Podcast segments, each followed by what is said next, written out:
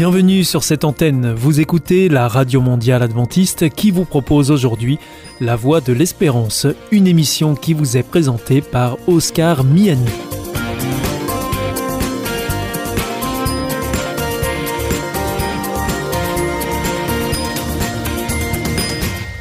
C'est avec un grand plaisir que je vous retrouve sur notre antenne. Encore une fois, soyez les bienvenus à l'écoute de La Voix de l'Espérance, notre émission quotidienne de 30 minutes en français qui vous est présentée par Oscar Miani et préparée avec toute notre équipe. Merci de votre fidélité à ce rendez-vous. Vous êtes toujours très nombreux à nous écouter sur cette antenne ou encore en podcast ou encore même avec votre téléphone.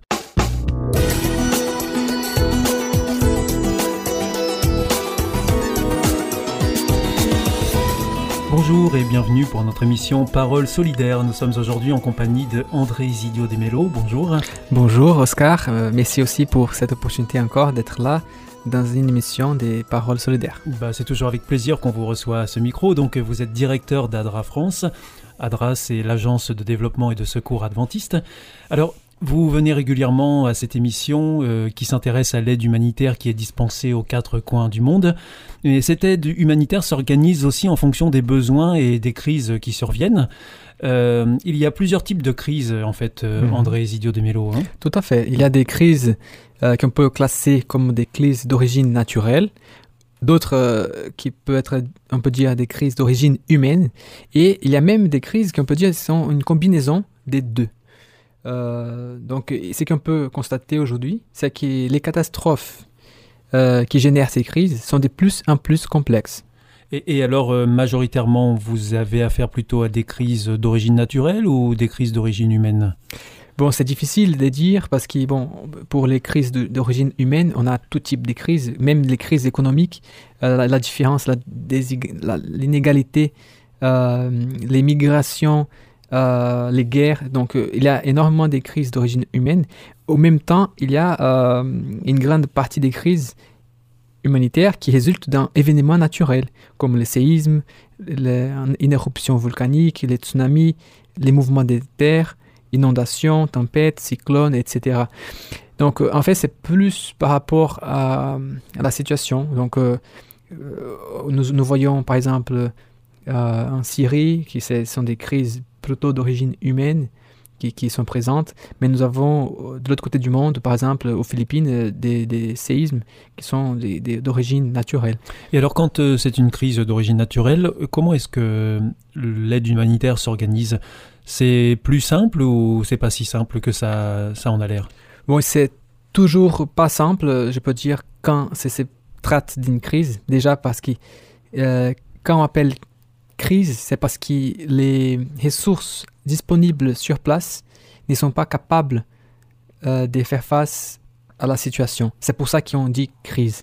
Donc euh, voilà, juste pour l'effet d'être une crise, ce n'est jamais simple. Alors, euh, pour répondre à une crise, il y a plusieurs façons. La première chose que nous devons regarder lorsque nous sommes face à une crise, c'est la vie humaine. Donc l'aide humanitaire proprement dite, qui vise à sauver les plus grands nombres de vies. Mais euh, sans oublier euh, qu'après cette phase d'aide humanitaire, et qui donc ça, c'est intervenir dans l'urgence en fait. Hein, c'est intervenir dans l'urgence. répondre à l'urgence.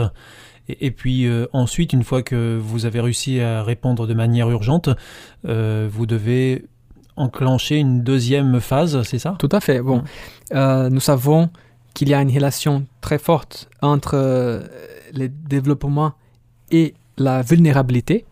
Donc euh, nous voyons déjà qu'une même catastrophe naturelle peut avoir des hum, résultats complètement différents selon le développement du lieu qui est touché par cette catastrophe. Nous avons des exemples multiples oui. et un qui est flagrant, c'est la comparaison entre les séismes de 2010 au Haïti oui. euh, et celui de 2011 euh, à, Fukushima au Japon. Qu'est-ce qui s'est passé Donc, euh, quelle est la différence entre ces deux séismes? Euh, En fait, au Haïti, les séismes avec une magnitude de 7 a résulté à hum, plus de 230 000 morts. Contre, euh, et, au Japon, nous avons eu un séisme de magnitude 9, ça veut dire mille fois plus puissant. Oui. Et celui du Japon, le séisme du Japon, a résulté à 16 000 morts. Ça veut dire 14 fois moins de victimes pour un- une catastrophe naturelle bien plus forte. Et donc, Donc, ça, euh, c'est lié au, au développement euh, du, du pays en question. Ça, c'est euh, très lié à la fragilité des infrastructures et au faible degré des préventions et techniques des constructions et la qualité des, des- des constructions utilisées. Ça veut dire aussi du développement euh, des pays. Et, et alors, euh, est-ce que les ONG, euh, quand elles interviennent dans une catastrophe, euh, elles interviennent aussi dans le développement du pays? Ou est-ce que c'est quelque chose qui est totalement à part Bon, il y a plusieurs types d'ONG. Il y a des ONG qui ont un mandat très restreint, qui sont vraiment qui ont un mandat d'aide humanitaire et qui en général dès que la phase plus critique termine elles vont euh, laisser la place à d'autres ONG qui sont plus tournées vers le développement. Après il y a d'autres ONG qui ont un mandat plus large comme ADRA qui intervient dans l'aide humanitaire mais aussi dans le développement. Ce qui permet aussi à faire à avoir une bonne phase de transition entre ces deux phases critiques est très importante. Euh, et donc, euh, comme nous avons vu, c'est important, après l'aide humanitaire, d'aider à, À la à reconstruire ces pays. Et, ça veut dire que le travail d'ADRA ou des ONG qui sont aussi dans le développement, c'est de prévenir euh, les futures crises pour qu'elles puissent peut-être ne plus arriver ou en tout cas euh, d'une manière moins forte. Tout à fait. Avec le développement, ce qui est aussi très important, c'est euh, un travail de réduction des risques. Et nous voyons que euh, le développement est très important parce qu'un pays qui, est touché avec une régularité importante par des crises et qui est vulnérable, euh, ce qu'on constate, c'est que les catastrophes, ces crises, vont aggraver encore plus la pauvreté. C'était le cas de, de Haïti dans cet exemple que nous avons vu, parce que euh, les séismes, non seulement il a créé, il a causé la mort de 230 000 personnes, mais euh, vu la destruction que les séismes a causé dans les réseaux d'adduction d'eau et d'évacuation des déchets et la dégradation de l'hygiène, nous avons eu euh, une crise euh, qui était causée par une épidémie de choléra suite à euh, aussi toute la population qui a dû laisser ses, ab- ses- ses abris et vivre dans des camps. Et du coup, nous avons encore eu plusieurs milliers de morts et une situation qui s'est encore aggravée parce que euh, le pays a été touché par cette crise. Et du coup, c'est très important, nous voyons que c'est très important euh, d'investir dans le développement suite à la crise et y compris la, la réduction des risques. Et alors donc, euh, André Zidio de Mello, euh, vous nous parliez au au début de cette émission euh, des Philippines. Justement, euh, les Philippines sont un exemple où il y a eu plusieurs séismes successifs euh, durant le mois d'octobre. Euh, comment est-ce que vous intervenez là justement concrètement euh, sur le terrain et, comment est-ce que vous gérez ce développement après la crise? Tout à fait. Euh, donc, euh, aux Philippines, nous avons eu trois gros séismes. Un le 16 octobre, un le 28 octobre et un le 31 octobre, avec plusieurs autres euh, petits euh, répliques, euh, qu'on appelle. Donc, nous, nous sommes intervenus parce que nous avons aussi ADRA aux Philippines et tous les réseaux ADRA est venu pour aider. Euh, ADRA France aussi contribue aux actions d'ADRA aux Philippines avec notre fonds d'urgence. Et bon, la première action qui a été réalisée a été la distribution des kits de réparation et des kits d'abri Mhm. pour permettre euh, aux gens. Euh, nous avons eu plus de 20 000 maisons qui ont été détruites avec ces, Ces séismes. séismes. Euh, donc l'idée c'était de permettre aux familles d'avoir un abri pour vivre pendant ces temps où vous n'avez pas où aller. Mhm. Euh, et ensuite, nous avons aussi eu euh, des projets de distribution des fonds. Ça veut dire permettre aux gens de chercher dans les marchés, parce qu'il y a quand même une partie euh, du marché dans certaines régions qui n'a pas été très affectée par les séismes. Et donc, euh, en donnant de l'argent aux, familles affectées, aux familles touchées, elles peuvent se procurer euh, les ressources, les, les, matériels où elles ont besoin. Et c'est là sans entrer en compétition avec les euh, les marchés locaux, sans les systèmes commerciaux. Donc plutôt que d'apporter de manière gratuite, gracieuse, cette aide auprès de la population, vous apportez un pouvoir d'achat à la population pour ne pas affaiblir l'économie locale? Tout à fait. Donc là, dès que possible, Parfois, on ne peut pas. Donc, comme on a fait même au début, c'était trop tôt donc pour euh, pouvoir faire ça. Mais dès que possible, dès que les commerçants sont en capacité de répondre à la demande, c'est mieux de renforcer leur capacité que de venir y entrer en compétition en ramenant euh, des articles gratuits. Donc là, euh, André Zidio de Mello, on voit bien que quand vous intervenez sur le terrain, vous devez veiller aussi à ce que l'impact ne soit pas négatif. Vous devez veiller aux conséquences de ce que vous amenez.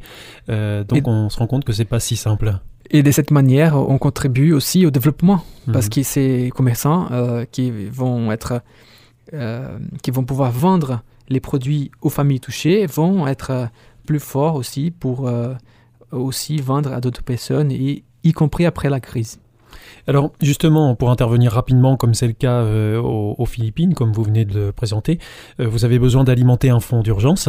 Et donc ce fonds d'urgence, vous l'alimentez grâce aux dons. Et euh, vous en profitez pour faire un appel aux auditeurs qui nous écoutent, là, pour pouvoir peut-être répondre à, à, ce fonds d'urgence. Tout à fait. Nous voulons, nous aidons cette action d'ADRA aux Philippines et nous voulons aussi donner l'opportunité à tous les auditeurs à participer aussi en faisant un don euh, dans notre web site www.adra.fr. Et donc, euh, il suffit de faire un don en ligne et c'est aussi simple que ça. Tout à fait. Il a plusieurs options et les donateurs peuvent choisir euh, les fonds d'urgence. Et donc, ces fonds-là sera employés pour aider les personnes qui passent par des situations. Voilà, donc les auditeurs sont invités, pour ceux qui le souhaitent en tout cas, à faire un don en ligne sur le site adra.fr. C'était Parole Solidaire. Nous étions aujourd'hui en compagnie d'André Isidio de Mello, directeur d'Adra France, l'agence de développement et de secours adventiste. Merci beaucoup, à bientôt. Au revoir. Merci.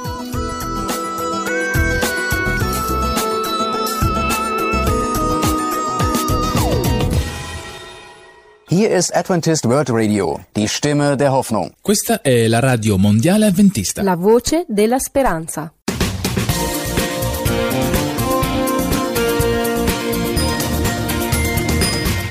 Vous écoutez la Radio Mondiale Adventiste, votre émission La Voix de l'Espérance, qui vous est présentée par Oscar Miani comme chaque jour. Pour l'heure, c'est un moment de témoignage que nous vous proposons pour poursuivre cette émission. C'est vous l'histoire. C'est vous l'histoire?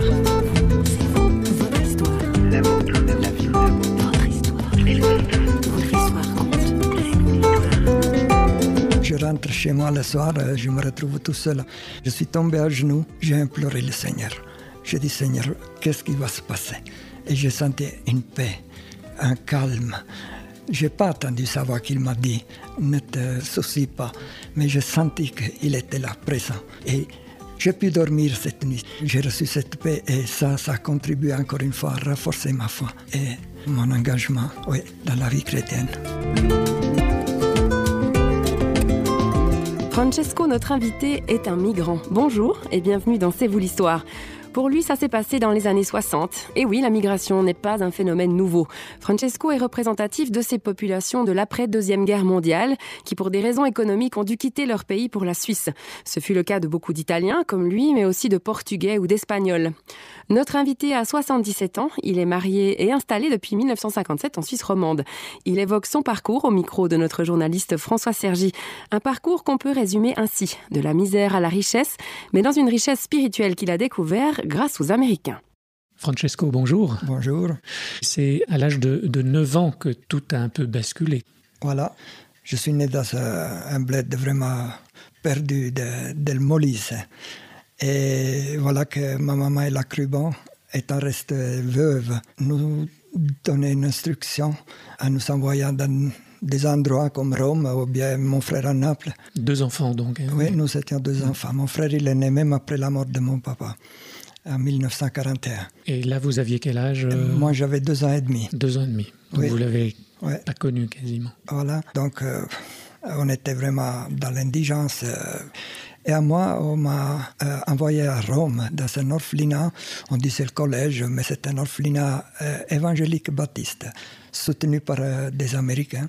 Qui s'appelait Jean-Baptiste Taylor, Oui, Jean-Baptiste Taylor, c'était le nom de, du missionnaire. oui, des missionnaires. euh, et ce qu'il y avait d'extraordinaire, c'est que la parole elle nous était vraiment transmise d'une façon claire, nette, comme on peut parler à des enfants. Et nous avons vraiment reçu ça. Moi, en tout cas, dans une même famille, Oui. il y en a qui acceptent Jésus comme son sauveur et il y en a d'autres qui, qui le refusent. C'est la liberté de choix. en fait. Tout à fait. Et vous, vous avez choisi à, à Oui. 9 ans alors Oui, j'ai choisi. 9 ans. Oui, à neuf ans. Qu'est-ce qui s'est passé? Vous avez souvenir dans la tête de l'enfant que vous étiez? Oui, Pourquoi? je, je- je- je pense que c'est Dieu même qui m'a. a Comme l'apôtre Paul, il dit qu'il avait choisi déjà dans le ventre de sa mère, n'est-ce pas? Et, et moi, je, je- je suppose que c'est la même chose. Dieu il a permis vraiment que je puisse comprendre euh, sa grandeur, sa bonté vers l'homme, ce qu'il avait fait pour nous, avoir donné son Fils pour nous. Et ça m'a touché. Et voilà, j'ai eu toujours, je dirais pas cette crainte, mais ce respect de Dieu. Ouais. Est-ce que vous avez souffert de la séparation de, de- de votre mère? Les premiers jours, bien sûr, c'était la nuit de la famille et tout ça, mais après, les copains et tout, ça repartait. Ouais. Je me suis bien intégré. Euh, je me souviens, j'avais fait le voyage avec un missionnaire américain qui s'appelait Moore, et puis un pasteur Ronchi. Et nous sommes arrivés à Rome, c'était encore les trains presque ouverts. hein, je vous parle des années 47. Et puis le pasteur m'a pris chez lui, dans sa maison, euh, pour une nuit. Et puis j'avais besoin d'aller dans la salle de bain. Et chez nous, moi, je ne connaissais pas qu'est-ce que c'était une salle de bain. Euh, si c'était un bidet, si c'était... Euh, oui, j'étais tout perdu parce que chez nous, c'était la simplicité. On avait une pièce et demie dans notre maison.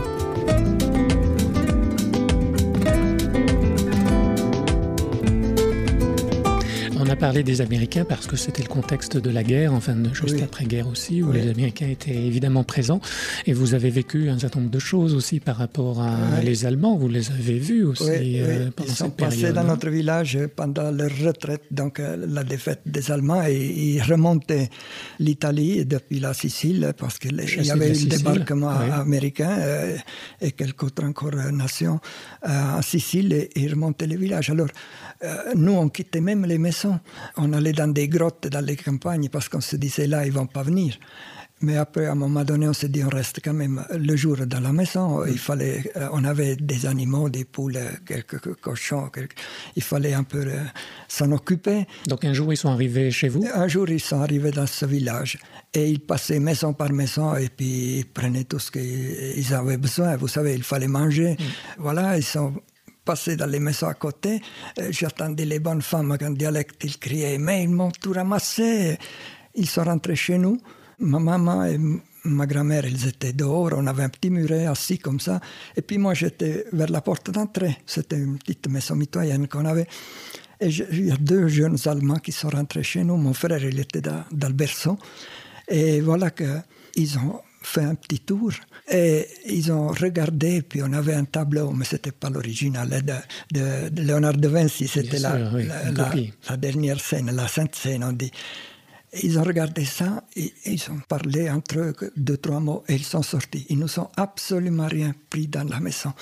Ça serait pour nous un peu vraiment euh, grave qu'ils nous ramassent le nécessaire, comme j'ai dit. C'était la, la misère un peu. Tableau de la scène qui représentait Jésus avec ses disciples. des disciples. Et j'ai l'impression que ça devait être des, des chrétiens. Malheureusement aussi, les chrétiens, ils ont dû faire la guerre. Contraints à prendre les armes. Oui. Prendre des armes, oui. À l'écoute de C'est vous l'histoire, c'est l'incroyable histoire justement de Francesco, italien né pendant la Deuxième Guerre mondiale, qui a grandi dans un orphelinat américain de Rome. C'est du reste là qu'il découvre l'Évangile. Une bonne nouvelle que déjà son arrière-grand-père avait connue et partagée. Notre invité raconte au micro de François Sergi. Cet arrière-grand-père qui s'était expatrié aux États-Unis pour le travail, comme beaucoup, beaucoup à l'époque, c'était donc euh, l'année 1800 et quelques, n'est-ce pas? Là-bas, il, a eu l'occasion d'écouter, euh, je ne sais plus exactement comment c'est, mais il a pu se procurer une Bible en italien. Et quand il est rentré après X années chez nous, dans le village, il trouvait que les autres aussi doivent profiter de ce. il avait le désir de communiquer. De communiquer. Lui, il trouvait que c'était un trésor. Il fallait, il fallait que les autres aussi puissent puiser dans ce trésor. Et les soirs, surtout les soirs d'hiver, ils se rassemblaient autour des cheminées, des feux. Il n'y avait pas la télé, là. Il n'y avait pas la télé encore. Il lisait cette Bible. Et c'est comme ça que ça a démarré dans ce village. Une église de maison, d'abord Une église de maison, exactement. Et je me souviens, on est arrivé jusqu'à une centaine de membres. Euh, par la suite, on a, euh, on a retapé un local. Euh, on a même un petit clocher. Avec un clocher. Un, petit clocher. Oui. Alors, comment le village, dans ce petit village perdu, comme vous dites, comment ça réagissait? Parce qu'évidemment, quand on parle Italie, on parle catholicisme. Donc, à, à l'époque, comment étiez-vous regardé? Mais à mon étonnement, les gens, ils, nous respectaient. Ils vous respectaient Oui, il faut dire aussi qu'on se connaissait un peu tout le monde. Ils n'osaient mm. pas non plus du jour au lendemain. Un petit détail. Un jour, j'étais sur la place. Il pleuvait, on s'était mis à l'abri. Et puis il y avait un monsieur, s'appelait Céleste. Euh, ce Céleste, quand notre église a sonné qu'il fallait aller à l'église, lui, il a, il a, dit que c'était comme le son d'une cloche pour les enfants, parce que euh, l'église catholique elle avait des énormes cloches à mhm. plusieurs tonalités. Et chose étonnante, par la suite, un de ses fils qui habite actuellement à Cour, il est en Suisse. À Cour, en Suisse, dans, dans la vallée d'Avannes. Eh ben, il est devenu évangélique. Si son père, il savait ça, il se retournerait dans sa tombe, parce mm -hmm. qu'il avait dit ça pour se moquer. Il voulait se moquer de cette cloche. Et puis voilà, euh, je me dis comment ça, va dans la vie. Son fils, il est devenu un chrétien et j'ai eu l'occasion de le connaître. Et voici au final un épilogue qui n'a rien de facile. Francesco va se marier en Suisse, travailler dur, avoir un enfant, mais son épouse est victime d'un accident vasculaire cérébral dont elle va guérir. Francesco dit en conclusion sa reconnaissance. Là, j'ai réalisé la bonté du Seigneur. J'étais très découragé. Justement, on venait d'acquérir cette maison parce que ma femme, elle décorait les pendules neuchâteloises. Elle avait aussi un petit salaire. Donc, on avait calculé que les deux ensemble, on aurait pu payer partiellement nos, nos hypothèques. Mm. Comme ici en Suisse, c'est d'habitude. Et puis voilà que tout ça s'arrêtait. Ma femme complètement paralysée. Mais voilà que je rentre chez moi le soir, euh, je me retrouve tout seul. Je suis tombé à genoux vers mon lit et puis j'ai imploré le Seigneur. J'ai dit, Seigneur, qu'est-ce qui va se passer? Et j'ai senti une paix, un calme. Je n'ai pas attendu savoir qu'il m'a dit, ne te soucie pas, mais j'ai senti qu'il était là, présent. Et j'ai pu dormir cette nuit, c'était un vendredi soir. C'était déjà le samedi matin, c'était 1h du matin, 2h du matin. J'ai reçu cette paix et ça, ça a contribué encore une fois à renforcer ma foi et mon engagement oui, dans la vie chrétienne. Est-ce que vous pourriez en conclusion nous citer un verset que vous avez sans doute à cœur, comme beaucoup de protestants évangéliques, l'évangile de Jean, chapitre oui, 3, verset 16, 16, mais en italien poiché Dio ha tanto amato il mondo che ha dato il suo unigenito figliolo affinché chiunque crede in lui non perisca ma abbia la vita eterna. Amen. Merci beaucoup. Je t'en prie. Enfin, je te tutoie. C'est avec cette affirmation qu'il est temps de nous quitter. Le témoignage de Francesco vous a intéressé, vous aimeriez le partager. N'hésitez pas à le télécharger ou à le copier en lien sur vos propres réseaux sociaux. Toute l'équipe de Radio Réveil qui a préparé cette émission vous remercie de votre fidélité et nous on se retrouve ben, tout bientôt pour un prochain C'est vous l'histoire. À plus.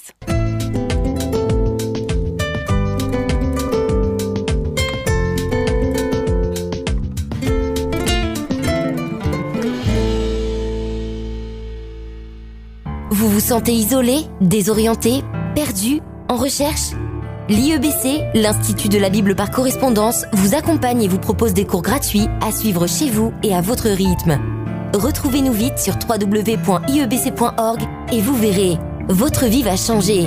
Parce que croire, c'est la vie. Si vous souhaitez réécouter ce programme ou bien le partager avec vos amis, retrouvez-nous sur www Vous pouvez aussi nous suivre par téléphone. Depuis la France, il vous suffit de composer le 01 80 14 44 77. Si vous voulez nous écouter en dehors de France, eh vous faites le 0033 puis le 1 80 14 44 77 et depuis les États-Unis, eh il vous suffit de composer le 1 712 432 9978. Veuillez également noter que vous pouvez nous écouter à 4h30 sur les 6155 kHz dans la bande des 49 mètres, à 8h sur les 15 145 kHz dans la bande des 19 mètres et à 20h sur les 9780 kHz dans la bande des 31 mètres. Bien sûr, tout cela en temps universel. Et pour nos coordonnées postales, eh bien c'est la voie de l'espérance, IEBC, boîte postale 100 77 193, Damary Lélis, CEDEX.